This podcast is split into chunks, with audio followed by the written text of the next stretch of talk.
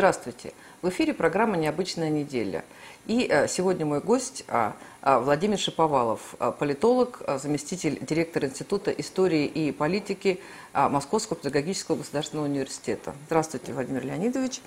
Здравствуйте. Да, обсуждаем события недели и э, те события, которые предшествовали этим событиям недели. Ну, на самом деле, я обычно... Вот раньше были программы новостей, сначала международная политика, потом внутренняя политика, потом культура. Ну, как-то вот, как бы считалось, что вот там по мере значимости. Да, у нас немножко все-таки а, другой порядок. Мы, а, я стараюсь выбирать то, что больше всего обсуждает, и вот в этой хронологии идти. Вот э, давайте обсудим с вами а, такую тему, которая вызвала самые разные эмоции у наших сограждан. Это идея о продовольственных карточках для малоимущих. На самом деле, сегодня 18 февраля, и 18 февраля 1991 года а, были введены в Москве полноценные талоны, по которым до этого вся страна, правда, отоваривалась. Мы вспоминаем, талоны были там на все что угодно, да, и на самом деле для нас это свидетельствовало, ну, мы как-то в этом жили, да, но свидетельствовало, в общем, как минимум о больших проблемах экономических,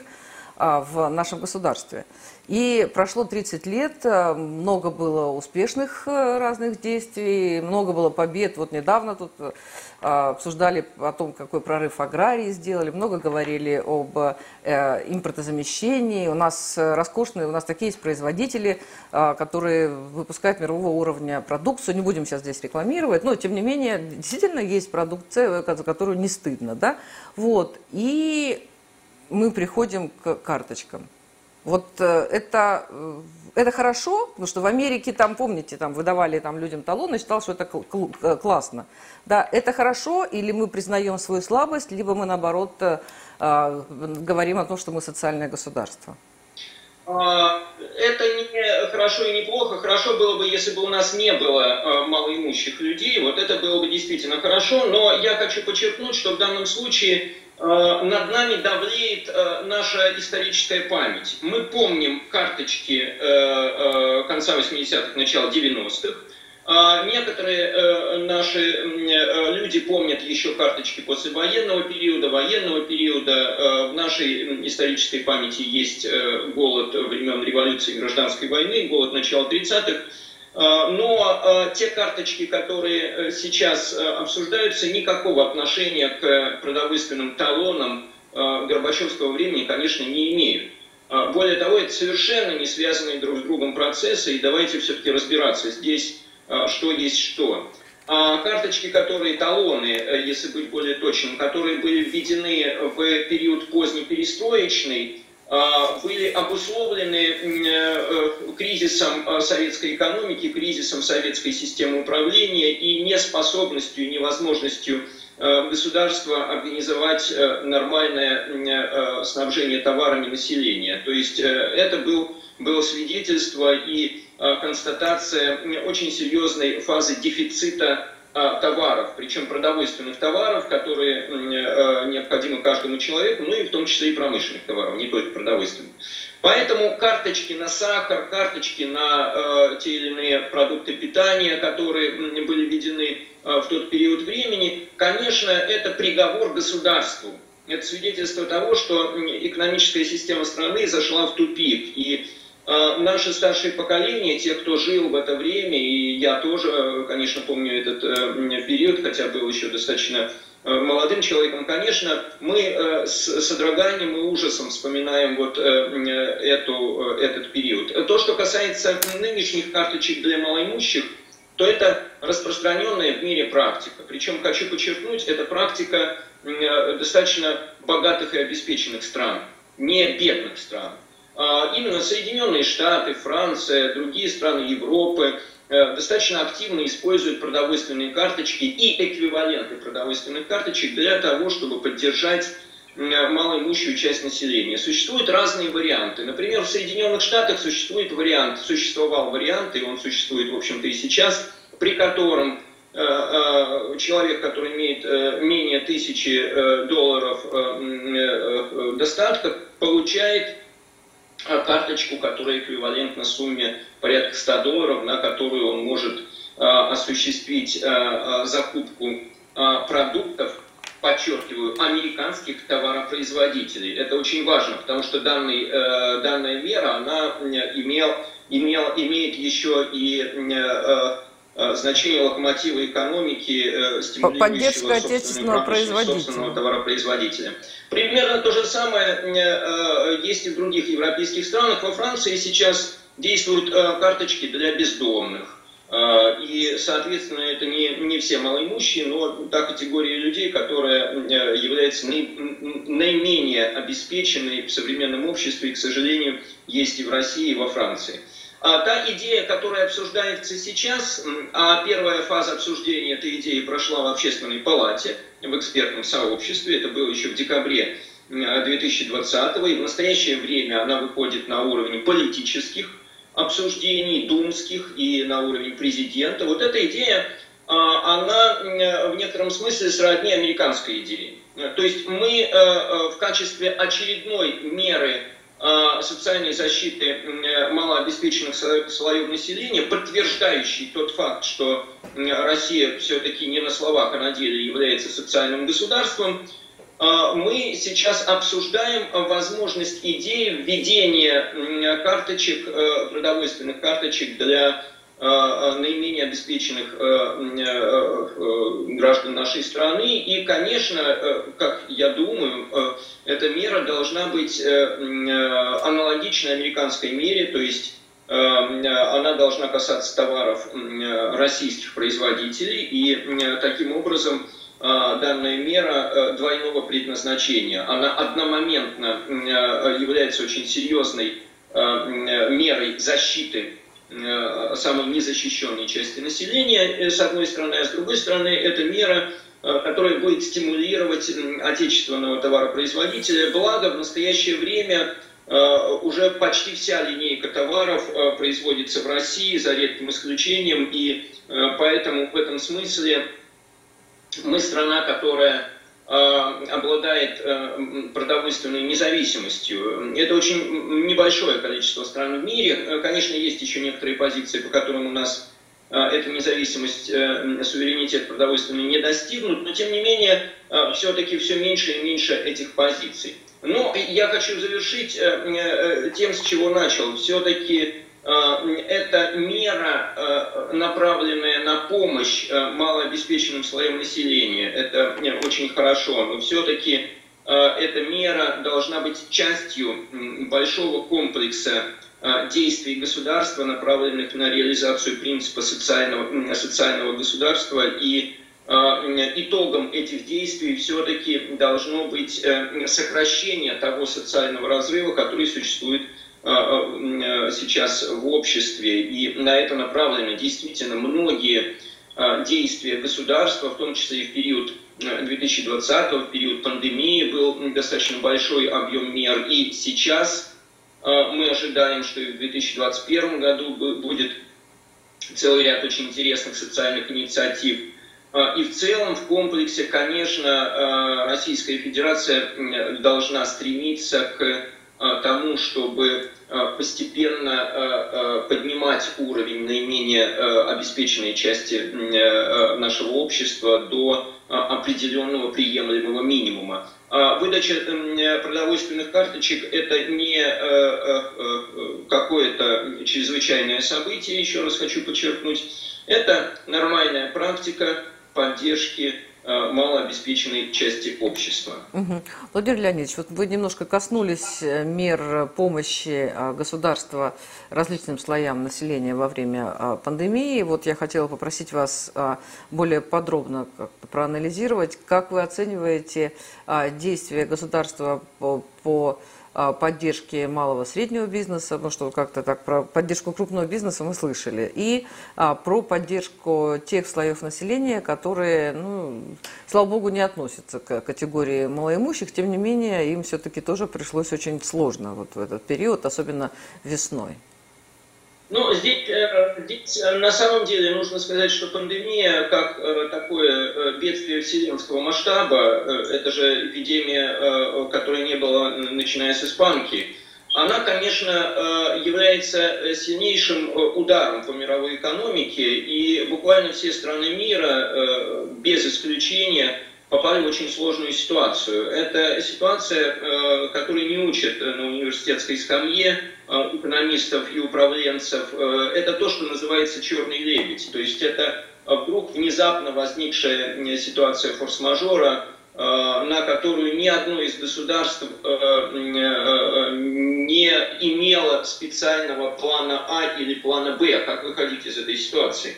И э, мы видим, что разные страны э, в этой ситуации действовали по-разному. Тот вариант, который э, был э, избран в России, э, как мне кажется, вполне оправдан. Э, и мне хотелось бы здесь обратить внимание на два этапа. Это весенний и осенне-зимний этап. А весенний этап, когда, в общем-то, были достаточно серьезные э, опасения Э, и система здравоохранения России, которая в целом оказалась готова существенно лучше, чем э, западные системы, тем не менее нуждалась в определенном времени для развертывания госпиталей, э, больниц, коек, закупки оборудования. Те же маски, в общем-то, нужно было наладить производство, потому что мы помним, что первые месяцы их практически нигде невозможно было достать. Это реальный факт. А, так вот, э, э, в этот период времени были введены достаточно жесткие карантинные меры. Не такие жесткие, конечно, как в Китае. Э, по сравнению с китайскими это очень мягкий вариант. Но, тем не менее, эти достаточно жесткие карантинные меры, они привели к определенным экономическим рискам для многих слоев населения. Во второй этап, во второй этап, который у нас начинается в сентябре и длится до настоящего времени, а, жестких ограничений мы не увидели. Э, э, те ограничения, которые существовали и существуют отчасти а, в э, большинстве субъектов федерации, они не остановили экономический процесс.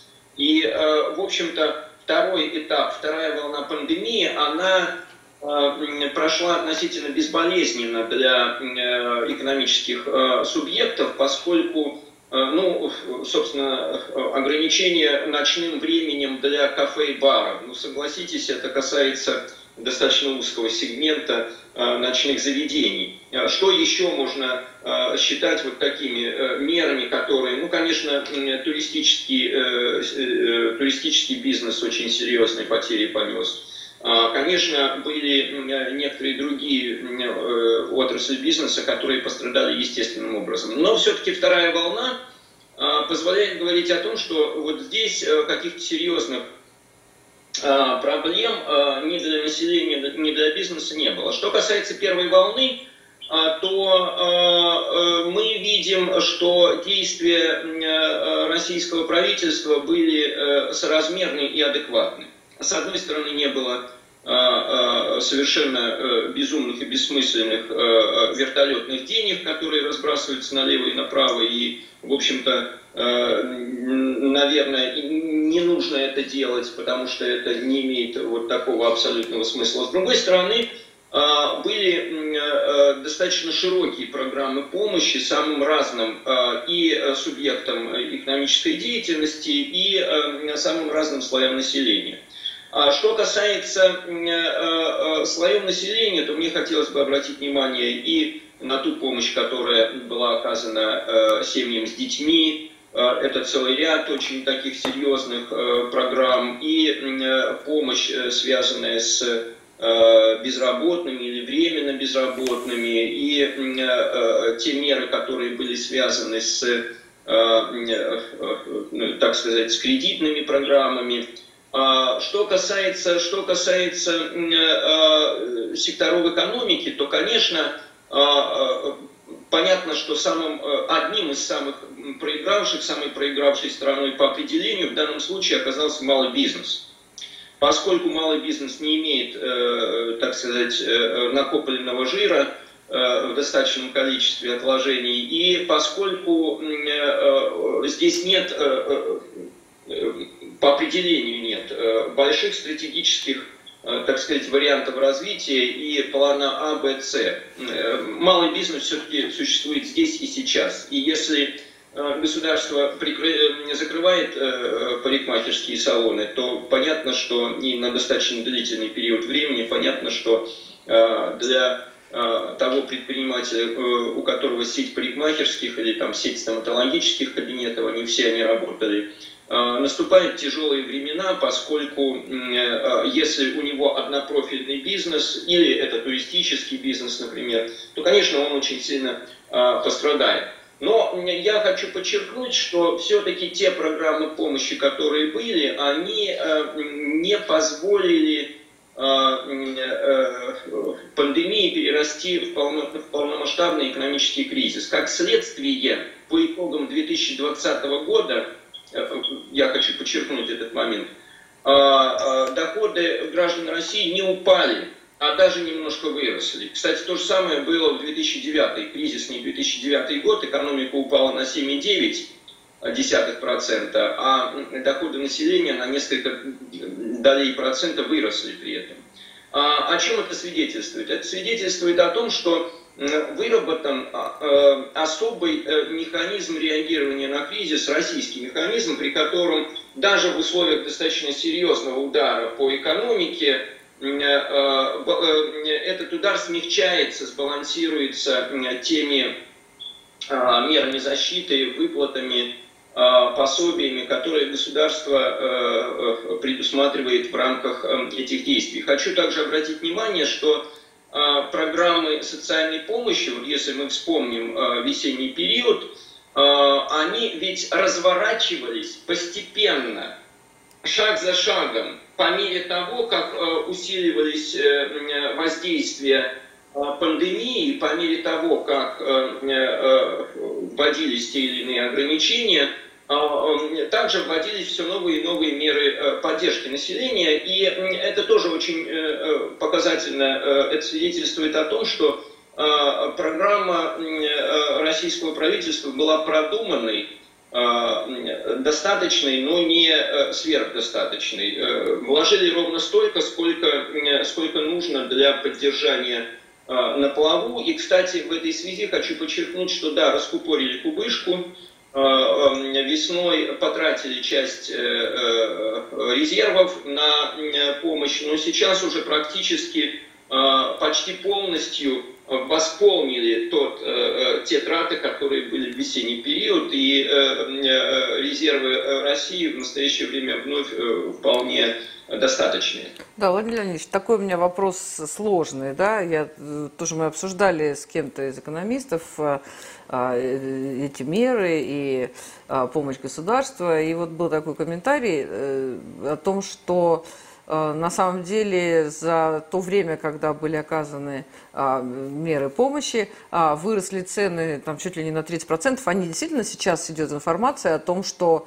по некоторым продуктам цены выросли на 24 и на 30%, и где-то на 14%. И что а, этот рост цен обусловлен тем, что чтобы компенсировать, э, скажем так, бюджету, резервному фонду ту помощь, которая была оказана государством. Ну, я это говорю, там, может быть, это такая крамольная мысль, но вот, тем не менее, есть такие мнения в народе, потому что тогда была дискуссия, и наши зрители поддержали такую вот теорию. Э, категорически с этим не согласен, потому что рост цен – это не политика государства, это политика э, бизнес-сообщества. Э, ведь цены растут не потому, что государство стимулирует рост цен, а потому что государ... потому что участники рынка, все-таки у нас рыночные отношения в данном случае в условиях кризисных, кризисных процессов ищут для себя выгоду отчасти перекладывая свои собственные, э, э, так сказать, потери на э, потребителя, отчасти улавливая конъюнктурный спрос на те или иные товары и услуги, которые существуют в условиях кризиса. Государство как раз напротив пытается с этим бороться. И, как мы знаем, с определенной степенью успеха, потому что рост цен все-таки был остановлен. И, кстати, введение карточек это тоже Э, э, одна, один из способов, э, так сказать, работы на этом, на этом рынке. На этом рынке и, собственно, опыт западных стран по введению продовольственных карточек мы перенимаем, потому что проанализировали вот эту вот ситуацию, которая возникла осенью, зимой с ростом цен на определенные товары, продовольственные товары, и как вариант, помимо, так сказать, работы с ритейлом, работы с э, бизнесом, э, а, также будет предусмотрена и уже предусматривается определенная социальная помощь. Вообще, в целом, необходимо подчеркнуть, что, конечно, а, что касается роста цен, это по большому счету естественный процесс. Достаточно долго мы шли к минимизации какой бы то ни было инфляции.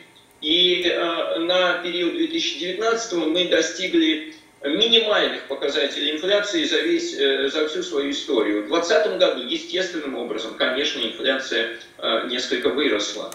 И, э, к сожалению, это реакция рынка на кризисные процессы, поскольку ну, здесь существуют определенные рыночные механизмы, которые мы не вправе и не можем в силу того, что Э, у нас же не плановая экономика, полностью подчинить государству. Поэтому, э, э, естественно, что те субъекты рыночных отношений, которые также понесли определенные потери в рамках, в рамках кризиса, они пытаются оптимизировать производство, оптимизировать продажи, и, в общем-то, это приводит к определенным процессам, в том числе связанным с ростом цен. Кстати, хочу подчеркнуть, что еще один очень серьезный удар ведь э, э, был нанесен нашей экономике, и он абсолютно совпал по времени с э, пандемией. Это шок на нефтяном рынке. Помните о да, том, да. что цены на нефть в какой-то момент времени впервые в истории очень сильно ушли в минус. Это невероятная ситуация. И в настоящее время они а, являются более чем приемлемыми. 65 долларов за баррель – это очень хорошая цена на нефть, но уже, собственно, к лету 2020 в том числе за счет очень тонкой а, и а, уверенной позиции России на, на энергетическом рынке нам удалось ситуацию выправить.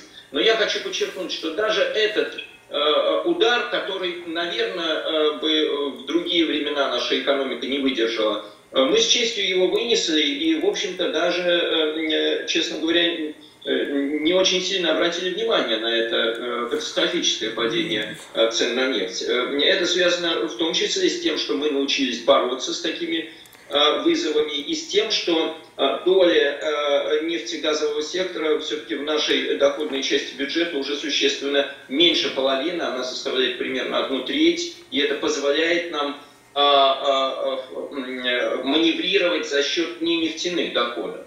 Ну, наверное. Но я думаю, что тут, конечно, сыграла роль то, что э, это же был тоже элемент такой войны против нас. И там э, так бабахнуло по всему миру, что уже просто про нас забыли и вообще уже не знали, все не знали, куда бежать. Ну, а давайте мы к другой теме с вами перейдем. А, а, в России оказалась на первом месте а, по индексу восстановления туризма а, в рейтинге крупнейших туристических экономик мира. При этом у нас а, на 93%, ну это понятно, сильно упал иностранный туризм.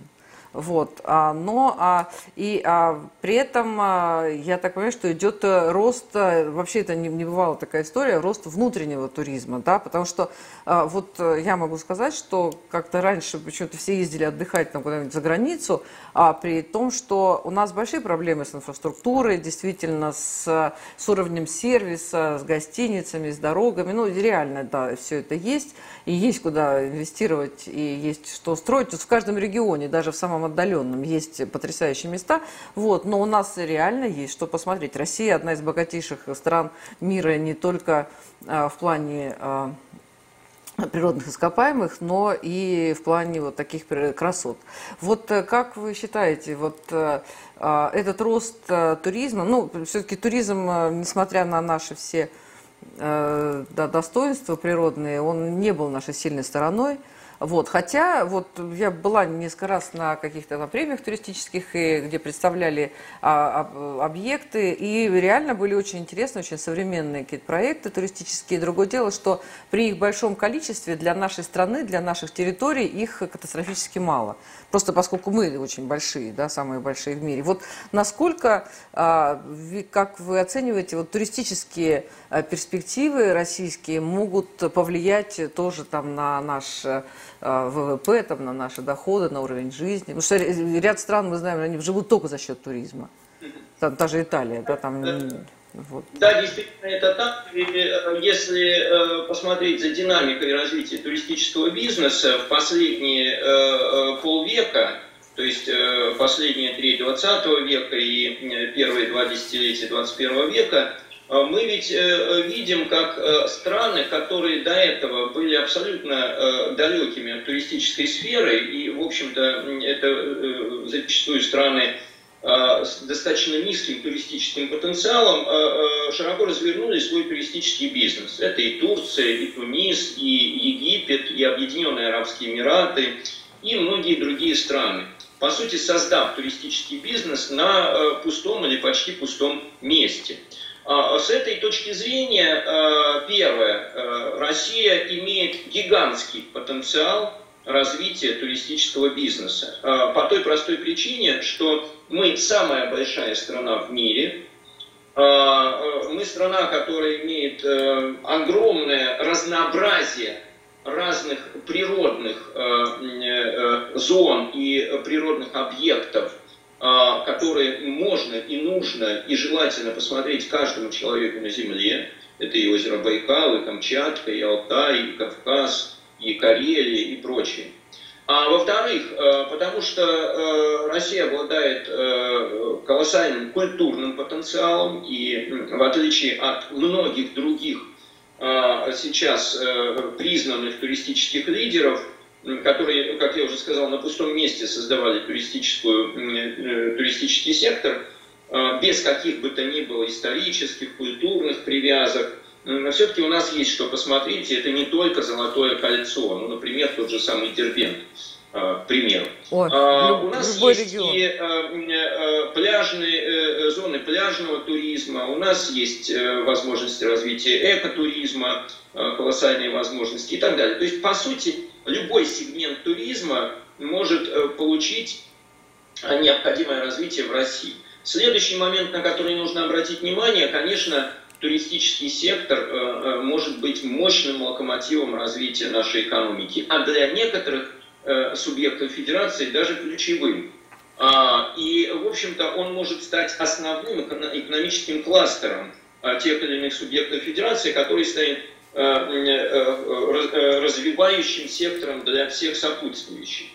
А следующий момент, на который необходимо обратить внимание, Россия интересна с точки зрения, привлекательна с точки зрения туристического потенциала и для жителей разных стран мира, различных стран мира, и для самих россиян. Причем это два совершенно соразмерных а, сегмента, внутренний и внешний туризм. И их нужно в равной степени а, развивать. Что касается внешнего туризма, а, Россия по-прежнему привлекает, будет привлекать и, вероятно, будет привлекать все больше и больше иностранцев своей загадочностью, русской душой, интересом. И по мере того, как мы будем развивать туристический сектор, инфраструктуру туристического сектора, конечно, желающих Э, э, э, собственно, это испытать на себе будет все больше и больше. Я вспоминаю о том, как несколько лет назад в Царском селе мы достаточно долго ждали группу, пока сформируется группа из россиян, русскоязычная группа, и за это время мимо нас прошло примерно 5-6 больших многочисленных групп китайских туристов. Ну, китайцы а, вообще были лидерами. Существенно больше, чем россиян. Э, и это очень хорошо. С другой стороны, конечно, и для нас с вами, для жителей нашей страны, Россия будет э, постоянно открывать все новые и новые возможности. Я думаю, что нет ни одного человека э, в нашей стране, который бы мог сказать, что он посетил и увидел все, что есть в России. Это невозможно. Абсолютно. И несмотря на то, что многие люди активно путешествуют, но Э, настолько разнообразна наша страна, настолько э, много разных э, элементов, которые можно посмотреть, что, конечно, здесь то, что ограничивает внутренний туризм, это хорошая реклама, это, собственно, доходы населения и это необходимость еще некоторых вложений в инфраструктуру. Что касается инфраструктуры... Нет, это и, то... сер... и сервис тоже. Да я хочу, хочу обратить внимание, что э, достаточно часто задают вопросы, зачем мы строили там гостиницы и аэродромы, аэропорты там, во время чемпионата мира по футболу, во время Олимпиады, спартакиад и так далее. На самом деле это же все как раз и есть элементы Э, той самой инфраструктуры, которая позволит, э, позволяет э, развивать потенциал туристического бизнеса. И я думаю, что уже в этом направлении сделано достаточно много, и такие регионы, как, например, Байкал, как Кавказские минеральные воды, как Сочи или, например, Суздаль, это, в общем-то, уже вполне сформированы, сформированные туристические кластеры, и, и, и здесь найдет себе возможность для, так сказать, э, э, комфортного существования человек с любым уровнем дохода и э, категории VIP и категории эконом. Поэтому в этом смысле, а, конечно, потенциал необъятный, нужно и дальше развивать, может быть, даже брать на вооружение некоторые советские практики, я имею в виду не только продовольственные карточки, но и, например, в больше, более активно развивать путевки на отдых для тех или иных категорий граждан. Сейчас все-таки Э, мне кажется, что этот потенциал не в полной мере пока еще задействован. Ну и, конечно, то, что вот сейчас э, э, мы видим хорошие сигналы, которые идут в туристическом секторе, это тоже неудивительно, потому что именно та очень осторожная политика государства во время второй волны пандемии, она, собственно, и создала предпосылки для реанимирования туризма. А, чего нет во многих других странах, ну, в том числе и европейских странах. А, у нас все-таки была возможность и перемещаться по стране, и более того, некоторые э, э, внешние границы тоже были в достаточной степени открыты. И вот эта тонкая работа, она э, позволила туристическому сектору, в отличие от множества других стран, все-таки приподняться и начать выходить из состояния кризиса. Ну, давайте, у нас осталось э, сколько времени, 20 минут, да? Э, нам нужно поговорить по внешнеполитической ситуации. Давайте начнем с того, что, э, ну вот история, когда Трамп начал требовать со всех стран по 2% от бюджета в фонд НАТО, и тоже сказал, что хватит там, там хватит кормить Европу, да, вот. И а сейчас вот НАТО а, не успел Байден, э, не успел Байден прийти к, к власти, да, уже НАТО обновляет стратегическую концепцию, и новая стратегия нацелена на сдерживание России и Китая.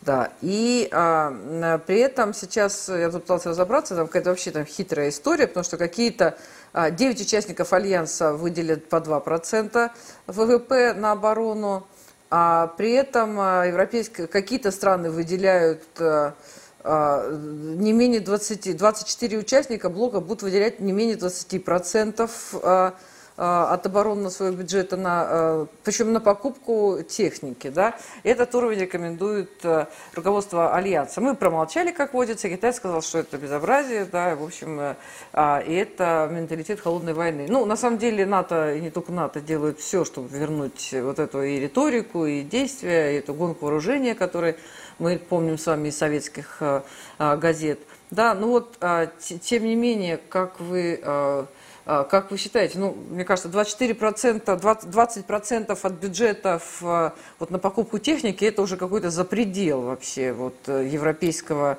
подхода к опасности России, близости России и Китая.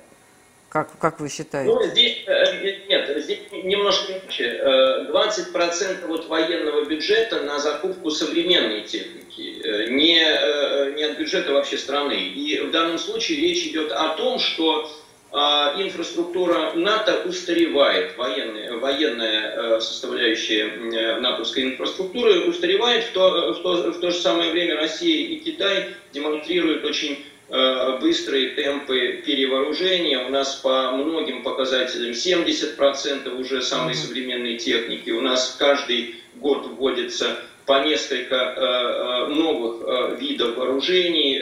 И, конечно, вот эта норма, она свидетельствует о том, что натовские стратегии признают морально устарела э, натовская э, военная техника, и э, инициатива отдана России и Китаю. Конечно, не, не, не во всех сегментах. Военно-морской флот Соединенных Штатов по-прежнему является мощным и сильным, но даже в нем уже мы видим признаки устаревания. А что касается стратегии и выделения двух потенциальных противников, которых нужно сдерживать, России и Китая, Северная Корея больше не является противником, да. Да, да. То здесь мы видим э, не какой-то новый процесс. Это логичное завершение э, процесса э, превращения России и Китая в противников э, Запада, э, процесс, который растянулся на несколько лет. Э, в общем-то, он растянулся на целое десятилетие. Э, и сейчас стратегия НАТО – это последний документ, в котором Э, Россия еще фигурировала в качестве партнера, заметьте. Во всех остальных документах, э, в том числе в стратегиях, во всех стратегиях Соединенных Штатов Америки, уже давно Россия была объявлена врагом.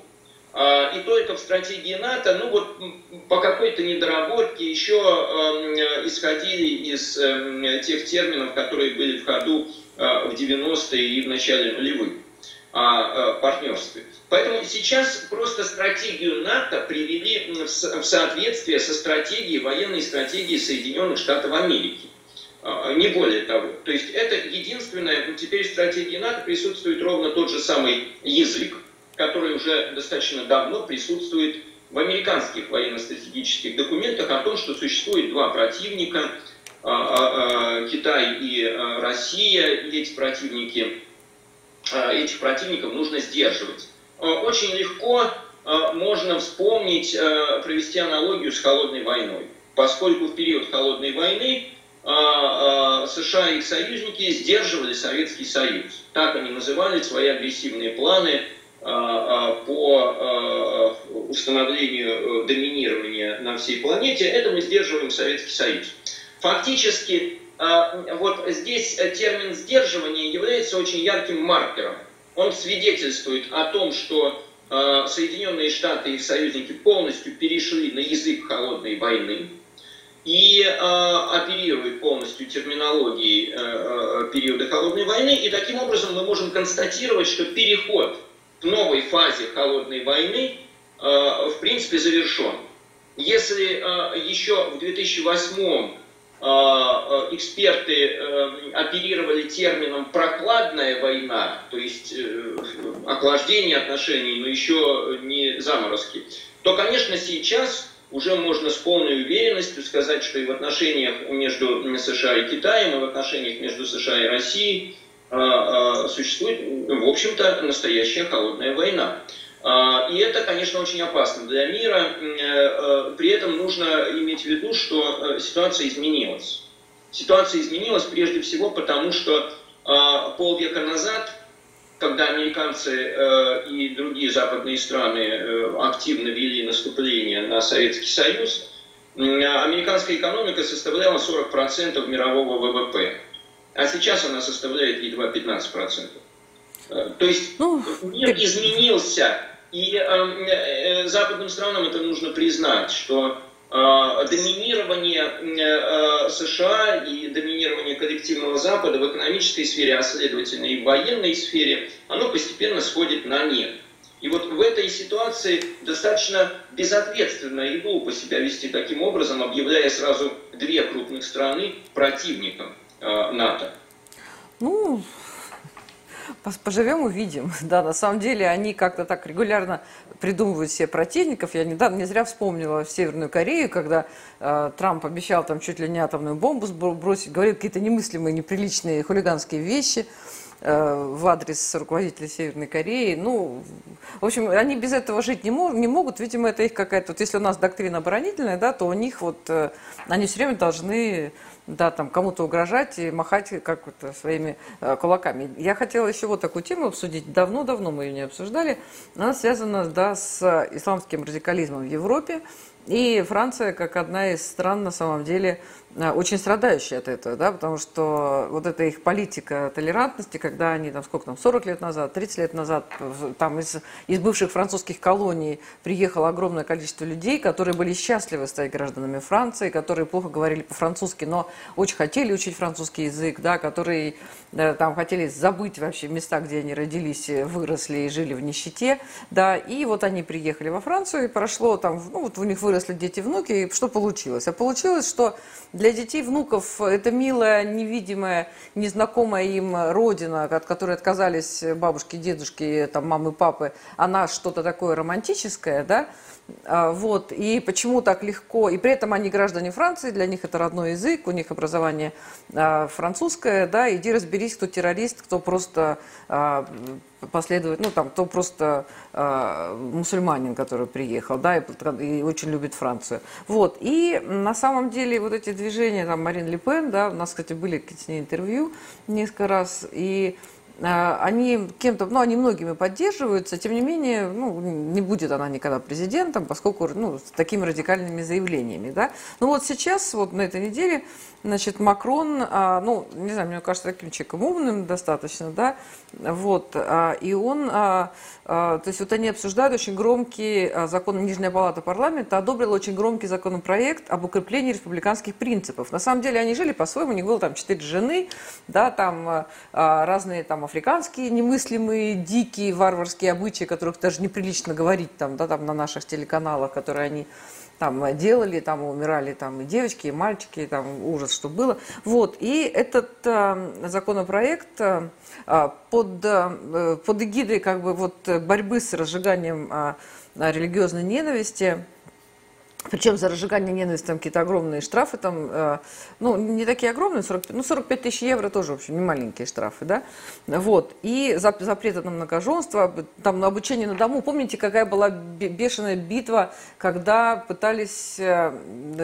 чтобы женщины сняли, ну, паранжу, э, паранжа это когда лицо закрыто, да? Вот, и тоже там были там ужасные, там были сторонники, противники, да, и вот, соответственно, по поводу этого закона, по поводу вообще этой проблемы, просто она на самом деле в Германии есть, и в каких-то других странах, но во Франции она вот особенно проблематична тем, что там эти террористы, они местные жители, да, насколько это вообще эта проблема решаемая, и насколько она э, может быть решена, э, как-то улучшена, облегчена с помощью вот такого рода законопроектов? А, достаточно сложно решить эту проблему, и давайте посмотрим э, сначала все-таки с некоторым историческим экскурсом на эту проблему. Фактически то, что мы видим сейчас, это эффект бумеранга, который Э, настигает Западную Европу. А, а в течение э, нескольких столетий европейцы активно эксплуатировали э, страны Африки и Азии в качестве колонии, совершали самые дикие варварские преступления в отношении африканских и азиатских народов. Ну и, в общем-то, ничто, ни, ни один поступок не является безнаказанным. То, что испытывают сейчас Э, э, жители Западной Европы, я говорю это без злорадства, а с сожалением, потому что это трагедия. Э, это оборотная сторона эпохи колонизации, потому что в те или иные европейские страны приходят те люди из тех стран, которые раньше были колониями данных конкретных европейских стран. А поскольку они знают язык, э, они э, немножко знают культуру этой страны, и, э, например, жителям французских колоний, африканских французских колоний, проще адаптироваться во Франции, чем в Германии. А жителям британских колоний, например, Пакистана или Нигерии, проще в Британии, чем во Франции, потому что они знают английский язык. Таким образом, возникает ситуация, при которой э, э, то действие, которое вели французы, англичане э, в, э, в Африке и в Азии в 18-19 веке и даже э, большую часть 20 века, теперь при, привело к тому, что из этих стран потянулись люди, которые доставляют определенные неудобства коренным жителям Европы. И если в 60-е годы, в 60-е годы первая волна миграции, она ведь была трудовой миграцией, Африка... жители африканских и азиатских стран ехали в Европу, потому что в Европе был экономический рост, бум, Европа нуждалась в рабочих руках, и, они, и, и эти люди инкорпорировались в экономическое производство и э, промышленное производство и э, чувствовали свою нужность в этой стране, они становились гражданами Франции, Великобритании. Сейчас э, э, такого экономического бума нет, э, нет потребности, и э, их дети и уже внуки, они оказываются лишними на этом празднике жизни, они не получают свое место под солнцем, э, а э, в Европу, в Европу приходят новые и новые волны мигрантов. Э, и вот в этой ситуации, э, знаете, еще 15 э, лет назад во всех учебниках описывались в превосходных тонах, соответственно, политика ассимиляции, которая проводилась во Франции и Великобритании, проводились сравнительный анализ, спорили ученые, кто лучше – Э, достиг успеха в приобщении, так сказать, мигрантов к французской и британской культуре. Кто-то считал, что в Британии это лучше, система развита, кто-то во Франции. Что мы видим сейчас? Ни британская, ни французская программа не дали абсолютно никакого результата. Они закончились катастрофой, полной катастрофой. Сейчас мы видим во Франции э, ну, официально это 5% населения, э, это, так сказать, Э, населения не коренное. На самом деле, конечно, их больше, потому что в эту цифру не входят уже э, те э, потомки первопоселенцев из африканских стран, которые уже стали африканскими гражданами, французскими гражданами, они в эту цифру не попадают. На самом деле эта цифра, конечно, существенно больше, чем 5%, и, скорее всего, она приближается где-то процентов к 20%. А, так вот, что мы видим? Мы видим э, гетто, мы видим э, большие районы, пригороды крупных, всех крупных городов, которые фактически власть не контролирует, которые стали серыми зонами во Франции и в которых происходит что-то, что власти очень не нравится. До последнего времени французская власть занимала абсолютно страусиную позицию, пытаясь не обращать внимания на существующую проблему и делать вид, что этой проблемы не существует. После последних резонансных терактов, в том числе убийства учителя, французского учителя. А, и э, в условиях э, э, жестких внутри и внешних политических вызовов нынешний президент Франции Эммануэль Макрон пошел на жесткие меры. А, почему? Потому что ну, фактически ему нужно было показать свою дееспособность в условиях множественности кризисов. Пандемия, с которой Франция справляется не очень хорошо, экономический кризис, сложные отношения с Соединенными Штатами, Германией, Италией, э, Великобританией, со всеми соседями. Вот в этой ситуации Макрон демонстрирует жесткость. Но с моей точки зрения это не совсем э, то, что нужно, потому что нужно безусловно жестко бороться с террористами, не давая им спуску никакого абсолютно Э, проводить какие-то превентивные профилактические действия, но в то же самое время те действия, которые сейчас э, э, предпринимает Макрон, они настраивают на конфликт всю мусульманскую общину Франции. Эти действия уже признаны всеми мусульманскими лидерами самой Франции за ее пределами, в том числе турецким президентом, кстати. И наши правозащитники на это обращали внимание российские правозащитники, что, э, конечно, те инициативы, которые сейчас во Франции приобретают э, э, статус законов, они грубо нарушают права мусульманских жителей Франции. По сути, проводится сегрегация и нарушение всевозможных прав. Ну, например, нарушение права для мусульман учить своих детей дома, в домашних условиях. Но это же совершенно, совершенная дикость. То есть французам, этническим французам можно э, э, иметь право на домашнее образование, а мусульманам, живущим во Франции, нет. Хорошо, а четыре жены, что делать с четырьмя женами? А, единственная возможность, собственно, каким-то образом попробовать начать э, решать эту программу, не раскалывать общество, не, при, не проводить новые красные линии, а, во-первых, вести диалог, в том числе с той частью французов, которые являются мусульманами. Конечно, диалог с представителями гражданского общества, религиозными лидерами. Это с одной стороны. С другой стороны, конечно, жестко пресекать любые э, террористические действия. И в-третьих, конечно, э, прекратить уже э, вот эту политику, безумную политику приема мигрантов, э, э, приехавших на территорию Франции или Германии, в поисках социального пособия. Нужно признать, Франция не та страна, которая еще может принять несколько миллионов Слушайте, нуждающихся из Африки. Но это касается не только Франции, это касается и уже и Германии, и Австрии, да, и просто всех стран, потому что сейчас э, толерантность довела до того, что а, а, люди, которые привыкли жить в комфортных условиях, которые не привыкли бороться за кусок хлеба, за место под солнцем, они оказались э, в то есть они вынуждены, то есть они не могут противостоять людям, которые голодные, да, так как молодой капитализм шел, да, а, там голодные с, с палкой, которые все время там э, локтями пробивали себе там э, место под солнцем и э, силой добывали кусок хлеба. Поэтому они это... просто оказываются в, в тяжелой ситуации это, знаете, местные это жители. сравнить с великим, с так называемым великим переселением да? народов, которое погубило Римскую империю. Изнеженные римляне, которые уже разучились воевать, были в зоне комфорта, очень Э, да, достаточно да, неплохо да. себя чувствовали, вдруг столкнулись э, с полчищами варваров, которые пришли и заняли э, их землю. Вот Все Европа повторяется. сейчас, начиная с 2015 как минимум, оказывается в такой ситуации, и она оказывается не готова к тому, чтобы выработать какие-то эффективные механизмы реагирования на, на эти очень серьезные вызовы, причем понятно, что эти вызовы будут расти, и желающих Э, э, так сказать, прийти в благословенную Европу со стороны э, тех стран Африки, в которых, кстати,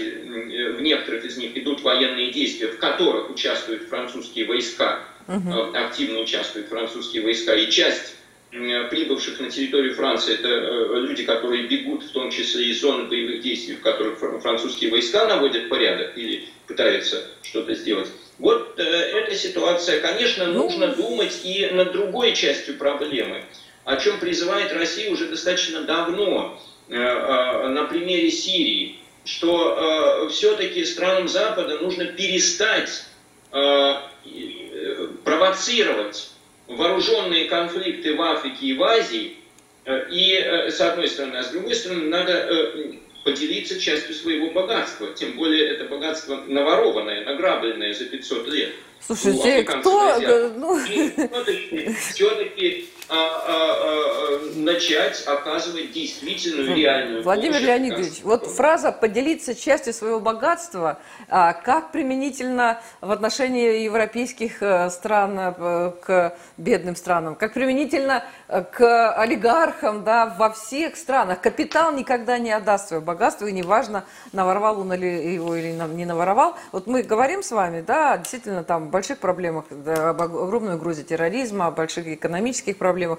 На самом деле Европа, они как будто не понимают, да, что происходит. И вот они э, занимаются, ну, может быть, мы как-то неправильно думаем, я вот все про эту толерантность, да, потому что а, для них права человека, права животных, права котят, а, там, они очень важны, и они гораздо важнее, чем а, Э, ну, я сказала права человека, но права человека, э, э, там определять свой пол, я вот это имею в виду, что там с 12 лет потоком идут операции по перемену, то есть операция по, перемену, по перемене пола названа сейчас средством лечения депрессии у подростков, то есть он там как бы стал мальчик девочкой, потом, кстати, были случаи, когда сделали там из мальчика девочку, депрессию не вылечили, но поняла, что не хочет быть девочкой, там стали обратно, в общем, делать мальчиком, то есть они запутались. И тут еще меня прям потрясла такая история. Значит, теперь запрещено, ну, извините за такие подробности.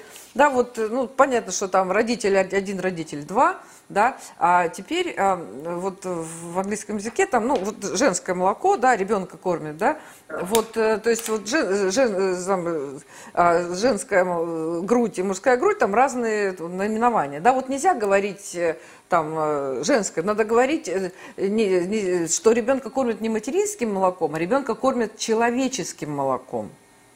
Это, это действительно так, это большая трагедия, на самом деле, европейской цивилизации, потому, потому что она свидетельствует о явных признаках вырождения.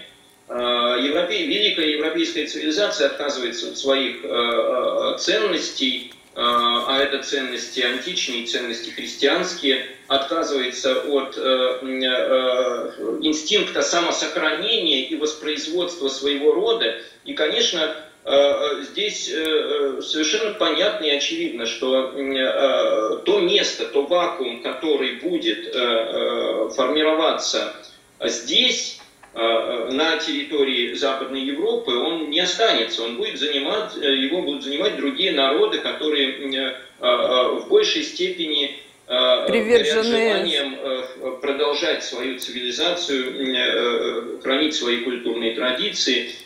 Заметьте, Германия, страна, которая является европейским лидером, там же это настоящая катастрофа по, в плане рождаемости. То же самое касается Испании, то же самое касается Франции.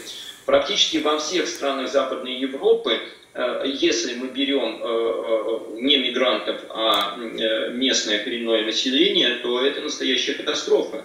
И, конечно, вот то перерождение ценностное, которое произошло э, буквально за последние 30-40 лет, и которое, конечно, будет продолжаться дальше, к сожалению, как мне кажется, это необратимый процесс, э, это уже не закат Европы, э, о котором писал Шпенглер 100, ровно сто лет назад, кстати, он писал об этом. Это уже самоубийство Европы. Самоубийство Европы. И если несколько десятилетий назад Э, э, было принято говорить о том, что Европа из, так сказать, э, великой, великого центра цивилизации превратилась в, просто в туристическую деревню, мировую туристическую деревню, без какого-то желания, так сказать, к развитию дальнейшему, а с эксплуатацией накопленного Э, культурного достояния, э, то сейчас уже об этом даже э, речь не идет, потому что фактически это отказ от будущего. Вот все эти операции, все эти, вся эта эквилибристика с языком и с семейными ценностями, это просто-напросто отказ от будущего, потому что если народ, если народы даже сообщество народов отказывается от э, э, э, нормальных и естественных для человека ценностей, это ценность жизни, здоровья, воспроизводства, это семейные ценности, это любовь к детям, происходит полная подмена этих ценностей, то, конечно, будущее будет печальным. Да. Ну, у нас еще с вами, да, у нас с вами еще остались вопросы для обсуждения, но времени уже не осталось. Я вот да, на, да. под завершение все-таки я задам вам важный вопрос по поводу а, импичмента господина Трампа, да, поскольку, ну, удивительно то, что а, человек уже не президент, да, и, а, ну, он не состоялся, да, было две попытки импичмента, вот, и а, а, все-таки а, несмотря на то, что он уже не исполнял обязанности президента, все-таки вот они с, этой, с этим импичментом его провели, ну, опять не склалось, да. Вот э, э Трамп – это э, прошлое Америки или все-таки у него э, есть какие-то перспективы оказаться в настоящем и будущем? Трамп, э, Трамп как э, человек – это скорее прошлое, трампизм как явление – это будущее. Э, э, Трамп открыл ящик Пандоры – и, э, э, соответственно, те процессы, которые, э, которые происходят в настоящее время в Соединенных Штатах, они будут иметь продолжение. Уже есть целый ряд политиков в среде республиканской партии, которые хотят поднять знамя немножко наклоненное уже Дональдом Трампом и занять его место в числе радикальных Э, борцов э, против э, демократической партии, против глобализма. Думаю, что Трамп, конечно, еще поборется. Он совсем не собирается уходить в небытие. Он боец, он достаточно активный еще человек и обладает достаточным жизненным потенциалом, судя по всему. Но, тем не менее, для Трампа катастрофичным стало, стал штурм Капитолия. А, поскольку он нанес серьезный удар по э, имиджу Трампа, и если бы его не было, а, конечно, Трамп не собирался э, призывать штурмовать Капитолий, это совершенно очевидно. Он хотел просто мирную демонстрацию, но ситуация вышла из-под контроля. Э, это не желание Трампа никоим образом, потому что это абсолютно стихийное Э, действия. Э, и вот это, э, конечно, отталкивает от него очень многих эм, умеренных республиканцев и практически весь или большинство республиканского истеблишмента. Поскольку Трамп, те действия, к которым привела риторика Трампа, а именно штурм Капитолия, конечно, Э, поставил Америку на грань э, гражданской войны. И естественно, э, что в этой ситуации, скорее всего, у Трампа не очень хорошие перспективы, как у политика, хотя, с другой стороны, по-прежнему он остается самым популярным республиканским политиком в настоящий момент. И поэтому все-таки полностью списывать его со счетов я бы не стал, но тем не менее, скорее всего, в ближайшее время мы увидим очень интересную кампанию борьбы за наследие Трампа между более молодыми республиканскими политиками. Да. Спасибо большое. Спасибо. Это была да, программа да. «Необычная неделя».